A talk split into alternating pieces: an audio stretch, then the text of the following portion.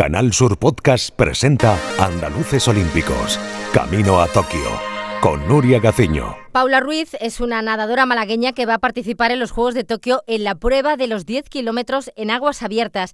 Es la primera vez que una andaluza consigue en esta modalidad una plaza olímpica, así que Paula está haciendo historia. Paula Ruiz, ¿qué tal? Muy buenas. Hola, muy buenas, muy buenas. Bueno, eh, ¿cómo estás de nerviosa en tus primeros Juegos Olímpicos?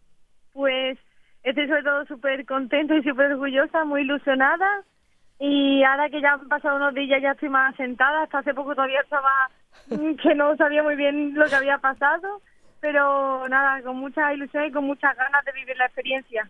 Hablábamos un mes antes del Europeo de Budapest de mayo y me comentabas que te lo planteabas como una especie de entrenamiento intenso, porque lo verdaderamente importante era el preolímpico, pensando en esa plaza de Tokio, pues no solo te quedaste hasta cuatro décimas del bronce en el europeo, sino que en el preolímpico de Setúbal te has salido con la plata rozando el oro a solo dos segundos. Estás en tu mejor momento, sin duda.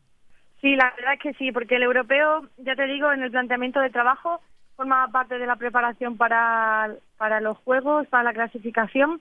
Y es verdad que llegué en muy buen estado de forma, una carrera en la que me lo pasé muy bien y disfruté un montón.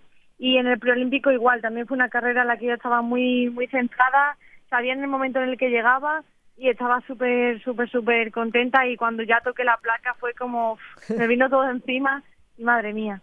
Pues llegando con este nivel a los Juegos, ¿cuál es el objetivo que te gustaría o que crees que puedes alcanzar en Tokio? Pues la verdad que no lo sé, porque mira, en aguas abiertas dependen mucho los factores externos, no es tanto como en piscina, que al final es en una calle, en tu línea, con tu, con tu tranquilidad de tu espacio, dependen muchos factores externos y ninguna, todas las carreras de vuelta son cada una diferente. Pero sí que es verdad que sé que voy muy ambiciosa, con muchas ganas de, de nadar, de estar ahí adelante, de estar peleona con, la, con las más grandes que van allí y que salga lo que tenga que salir, pero yo en todo momento voy a estar luchando hasta el final, estando adelante y sobre todo con el orgullo de poder representar a mi país en ese momento. El oro del preolímpico fue para la húngara Ana Olast. ¿Es la peor rival en Tokio o hay otras? No, no, por supuesto, Ana es una de las más grandes y más fuertes, pero está, por supuesto, Sharon, es la holandesa que quedó en 2016 campeona olímpica. Ana Marcela, también brasileña, son chicas muy fuertes. Está la subcampeona olímpica de 2016 también, una italiana, Bruni. Hay muchísimas, hay muchísimas, ya muchísimas muy, muy buenas. Eh, ¿Siempre soñaste con llegar a unos Juegos? Pues sí, porque desde pequeña, eh, yo creo que cuando empecé la natación y tal, es como un sueño que todo niño quiere cumplir y más cuando ves que, que estás como en camino hacia el alto nivel y el alto rendimiento es como el sueño de todo deportista que al final se fue convirtiendo con el paso de los años de más pequeña a más adulta en un objetivo a muy largo plazo de que llegase cuando tuviese que llegar y ya en este último momento ha pasado de ser de un objetivo a una realidad y ha sido como así en esos tres pasos y al final yo creo que el ir a unos Juegos Olímpicos es la cumbre de todo deportista de alto nivel, es todo lo que sueña, aparte ya por supuesto de una medalla olímpica. En el europeo, después de lo bien que lo hiciste, dime la verdad, ¿te viste cerca de los Juegos? ¿Te diste cuenta de que era más que posible acercarse a esa plaza olímpica? Pues mira, yo no, no me considero una persona egocéntrica ni, ni por supuesto vendo, me gusta vender la piel del oso antes de haberlo levantado, ni mucho menos, pero sí que es verdad que yo con la preparación que llevaba en todo momento este año, que empecé el 19 de mayo de 2020, ya la preparación para lo que viene siendo esta temporada, eh, sabía en todo momento, cada día el entrenamiento, cómo iban pasando los días, mi preparación, sabía que estaba haciendo la mejor temporada, o si no de las mejores de mi vida, a nivel psicológico, a nivel físico, mental, todo, todo lo tenía súper controlado. Y yo sabía en el fondo, en el fondo, muy fondo, que yo tenía muchas, muchas, muchas posibilidades para poder alcanzar ese sueño y ese billete olímpico. En Tokio, bañador o neopreno, que sé que te gusta menos, ¿la temperatura del agua se espera fría? a mí me gusta más el agua fría, aunque no pongan el neopreno, que para mí no es inconveniente, no es algo que me que me, por así decirlo, que me perjudique, algo que me da igual. Pero es verdad que me gusta mucho el agua fría, incluso antes cuando no se podía poner el neopreno cuando el agua estaba en 14, 15 grados y había que nadar sin neopreno, yo lo disfrutaba aún más porque me parecía más divertido las carreras, era como que en las condiciones de peor circunstancias yo me lo paso mejor, me parece más divertido, pero no, no, en, los juegos es todo lo contrario, agua muy caliente, el ambiente muy húmedo y mucho calor fuera. Y por ejemplo a mí el calor no me gusta mucho porque yo lo paso bastante mal con eh, la temperatura del agua elevada, pero bueno, yo ya estoy entrenando y estoy adaptando mis entrenamientos para esa adaptación al calor y al esfuerzo físico de sudar y estar en agua caliente y temperatura caliente. Así que sin neopreno y con agua calentita. Oye, ¿y medusas va a haber? ¿Sabéis hay muchas por allí? Como el agua está pues, calentita. Eh, algunas veces hemos estado de concentración por esa zona y, y, creo recordar que no, que no había medusas por, por aquella zona. Y mira que, por ejemplo, suelen estar en agua caliente, pero en Setúbal, habiendo nadado con neopreno y con agua más fría, hubo un par de medusas que yo vi y digo, sí que aquí en verdad no puedes controlar eso, si las medusas estén o no estén. Además ya veo que se van adaptando ya a todos los climas, ya les da igual que si caliente o frío, las medusas. Tu trayectoria deportiva ya es amplia porque empezaste a nadar siendo muy pequeña, pero aún eres muy joven, tienes 22 eh, años nada más. Eh, ¿Quién es la persona que más te apoya, la que nunca ha dudado de que podrías llegar a unos Juegos? Mis padres, mis padres completamente son mis pilares.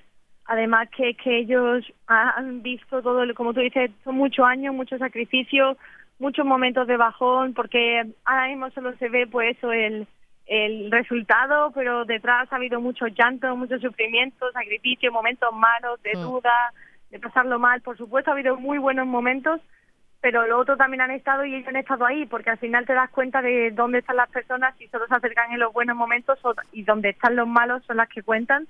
Y ellos en todo momento han estado desde, desde toda mi vida allí apoyándome conmigo, levantándome cada vez que me he caído, ayudándome cada vez que yo he dudado y la verdad que ellos son los que se merecen realmente ese billete más que yo.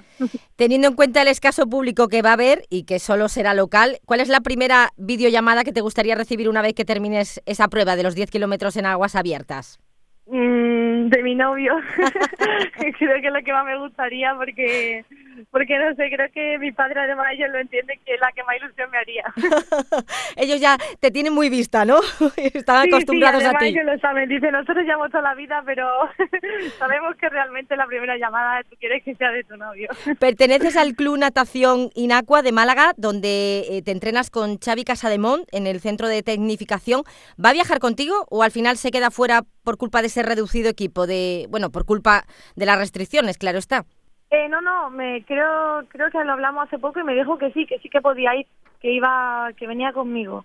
ah, estupendo, entonces. Sí, a ver, no soy una persona que necesite, es verdad que no necesita, yo sé que entiendo que hay otras personas que se sienten un poco perdidas sin el entrenador o necesitan ese apoyo moral o psicológico en cierto, en ciertas competiciones, pero es verdad que a mí se me conoce bastante porque cuando yo a la competición como que me vado, estoy en mi momento, en con mis cosas y no solo pedir ayuda ni nada de eso, solo estar yo más tranquila a mi bola. Es verdad que para lo que necesite los tengo, pero a mí siempre me han dicho, Paula, si te soltamos en cualquier aeropuerto de cualquier país extraño y no te pierdes. las arreglas sola. Sí, sí, o sea, soy bastante independiente. Con lo cual entiendo que no necesitas de ningún objeto talismán que te dé suerte en las pruebas. Bueno, a ver, soy maniática, ¿eh? también es verdad, tengo yo mis manías, mis cosillas y tal, pero un objeto en sí no, no suelo tener. Sí que es verdad que me gusta preparar las cosas como un día de antelación. Por ejemplo, si la carrera es un sábado, pues el viernes por la tarde ya tenerlo todo listo, súper meticulosamente hecho. Eso está bien. o las maletas antes de viajar también un día o dos ya hecha, con todo. Me hago una lista en las notas del móvil poniendo todo lo que tengo que poner para que no me falte nada, para que una vez que yo llegue allí sepa que está todo controlado y me ha ido muy bien de esa manera porque puede parecer un poco maniático, pero es verdad que así nunca se me ha olvidado nada, ni, y toco madera que no me pase ahora, pero es verdad que nunca se me ha olvidado nada y siempre he estado súper bien preparada para cada competición. Bueno, en, en, unos Juegos Olímpicos seguro, con certeza que no se te va a olvidar nada, porque a buen seguro que vas a ser muy previsora. ¿Te imaginas ganando una medalla? A ver, si por mí, vamos, ojalá, ¿eh? yo ya te digo, no descarto nada porque las carreras de agua abierta no se pueden controlar y lo mismo la que va por favorita ahora no coge medalla y la que menos espera va y pega ahí una, una claro, y, y, uno no se entera. Por eso yo no descarto nada, ni mucho menos. Al contrario, yo sé que el día de la prueba voy a ir con la cabeza adelante y, y no me voy a chantar frente a, a las más grandes con las que voy a estar al lado. Pero también soy realista y entonces pues ni, ni, ni, digo que no ni digo que sí, lo dejo en el aire. ¿Y, dejas también en el aire el haber pensado cómo celebrarlo o, has hecho promesa eh, por si consigues eh, medalla? Si consigo medalla no, es verdad que por todo el trabajo y sacrificio y yo ya les prometí a mis padres que después de, si yo conseguía el billete para los Juegos, eh, después de los juegos yo les invitaría a cenar porque claro los padres siempre son los que pagan las comidas los que te pagan a ti no sé qué. Y digo pues voy a ser yo la que os lleve a un sitio a cenar en condiciones con mi hermana con mi tío lo que sea y yo voy a pagar la cena. Pues me parece muy bien ¿eh?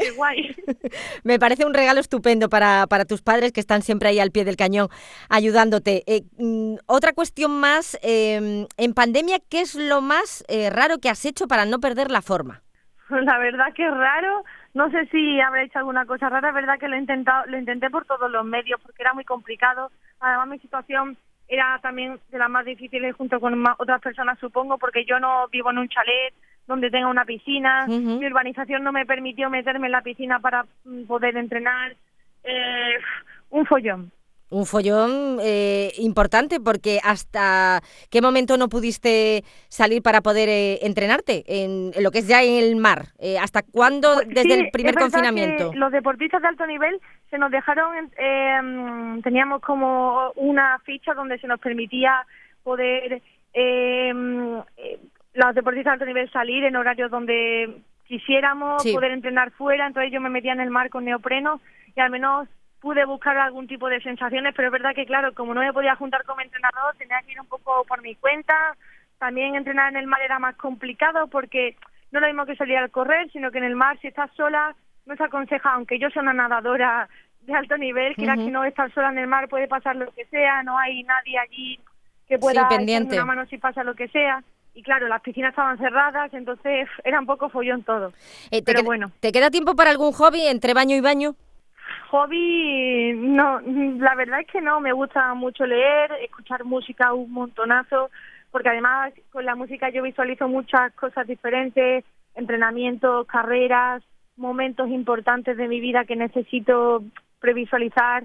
O sea, la música para mí es súper importante, pero sobre todo lo, lo más importante es reírme y sonreír y disfrutar de cada día. Por eso tengo me tatué un tatuaje en mi primer mundial junior cuando lo gané en 2016, me tatué un tatuaje en el cuello que pone Smile, porque considero que cada día, por muy mal que vaya y muy negro que lo veas, un entrenamiento muy malo que hayas tenido, creo que si consigues sacar un minuto, cinco segundos, el tiempo que sea, de haberte reído y sonreído, ya el día se borra completamente porque has disfrutado. Pues nos quedamos con eso. Paula Ruiz, nuestra nadadora de Málaga, que va a representar a Andalucía en los Juegos, en la prueba de aguas bravas. Nos quedamos con tu sonrisa. Esperemos verte sonreír muchísimo más de lo que ya lo haces en los Juegos de Tokio. Muchísima suerte y muchas gracias por estar con nosotros. Muchísimas gracias a vosotros, de verdad. En Canal Sur Podcast han escuchado Andaluces Olímpicos, Camino a Tokio, con Nuria Gaciño.